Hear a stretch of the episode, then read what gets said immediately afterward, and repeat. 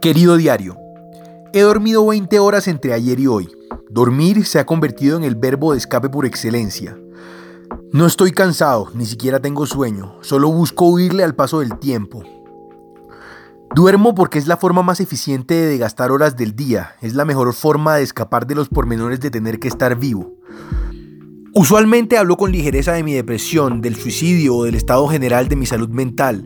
Hago chistes sobre eso y el trastorno bipolar se convirtió más que en una enfermedad en un comodín pop que saco de cuando en vez en las conversaciones para parecer interesante o simplemente para obtener la simpatía de la gente. Aquellos que confunden la depresión con la tristeza no pueden estar más equivocados. Por lo menos en mi caso, la tristeza es simplemente otro sentimiento al nivel de la felicidad, el dolor, el remordimiento o la rabia. Estar deprimido es más cercano al antónimo de deseo. Es encontrarse sumido en la desidia, en medio de un hueco del tamaño de una mina a cielo abierto del que no tienes forma de escaparte. Tengo trastorno bipolar y vivo con la seguridad de que la depresión va a llegar una vez al mes con la regularidad de la menstruación. Al mes tengo dos martes buenos y dos martes malos. Hoy es un martes malo. Siempre aborrecía a las personas que optaban por suicidarse.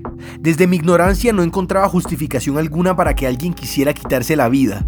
Ningún sufrimiento puede ser tan grande, pensaba yo. A los que se mataban los creía perezosos o débiles. Me creía más fuerte que eso. Recuerdo muy vividamente la primera vez que consideré suicidarme. Estaba en un balcón en un doceavo piso en el apartamento que teníamos ilegalmente ocupado como oficina. Me recuerdo sentado en el piso con un solazo abrasador mirando al vacío. Tendría que brincar hacia adelante para no caer en el balcón de abajo, pensaba. Lo estaba realmente meditando, estaba explorando las posibilidades reales de simplemente dejarme caer y acabar con mi vida. Ese fue el punto más bajo de mi depresión. Absolutamente nada me daba placer, me encontraba a mí mismo en un círculo autodestructivo de comida, drogas y ocio. La segunda vez que más vividamente pensé en quitarme la vida fue un poquito más elaborada. Lo planeé todo, en Home Center compro 3 metros de manguera plástica, voy por toda la vía al mar y parqueo la orilla de la carretera entre Barranquilla y Cartagena.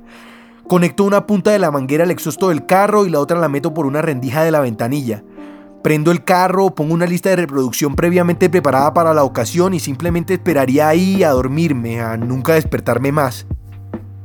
Ya no pienso en suicidarme, las pastillas ayudan para eso. Tomo diariamente cuatro estabilizadores de ánimo, un antidepresivo y un antipsicótico. Voy regularmente al psiquiatra y hablo una vez al mes con mi terapeuta. Sin embargo, sigo teniendo días malos, como hoy.